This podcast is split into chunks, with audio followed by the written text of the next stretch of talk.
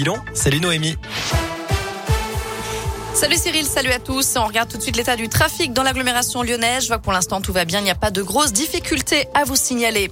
À la une, elle devait se rendre à Pékin en fin de semaine pour soutenir les athlètes tricolores aux Jeux Olympiques. Roxana Maracineanu était testée positive au Covid.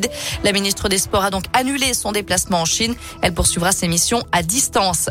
La délégation française qui compte une cinquième médaille olympique et pas des moindres. Quentin Fillon-Maillet a décroché l'or ce matin sur le 20 km individuel en biathlon. C'est le tout premier titre olympique des Bleus à Pékin. Malgré deux fautes au tir, le Jurassien a réalisé une performance exceptionnelle en ski pour devancer ses adversaires et s'offrir son premier sacre olympique, sa deuxième médaille de ces Jeux après l'argent en relais mixte samedi. Je rappelle que c'est la troisième médaille en trois épreuves pour le biathlon français et ça fait cinq au total pour l'équipe de France après l'argent la nuit dernière pour Tess le 2 en ski freestyle.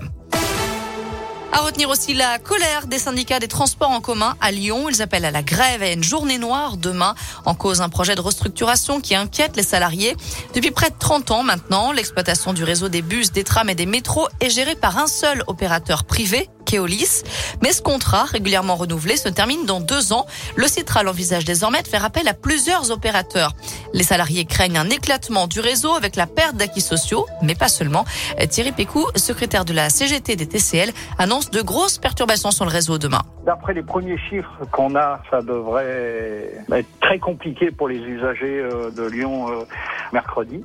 Mais en même temps, euh, il faut savoir qu'on fait grève sur un sujet qui les concerne également, puisqu'on parle de l'allotissement.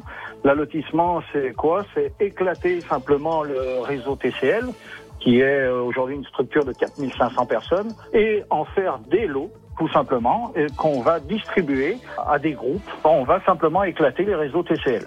De son côté, le Citral se veut rassurant et promet de ne pas toucher aux acquis sociaux, mettant en place un socle social. Pas de quoi convaincre les syndicats. Une réunion est prévue demain après-midi avec la direction. L'éventuelle restructuration doit être soumise au vote des élus du Citral le 10 mars prochain. Côté trafic, justement, ce sera bien perturbé. Aucun métro C ni D ne circulera. Pas de tram T1, T5 et T7. Plusieurs lignes de bus seront à l'arrêt et le service prendra fin à 19h30 sur l'ensemble du réseau TCL. Toutes les infos sont sur adescoop.com. Dans le reste de l'actu, une nouvelle appli d'aide aux victimes de cyberharcèlement 3018. C'est le numéro d'aide d'urgence. C'est aussi le nom de cette appli qui permet d'adresser une capture d'écran pour documenter un cyberharcèlement.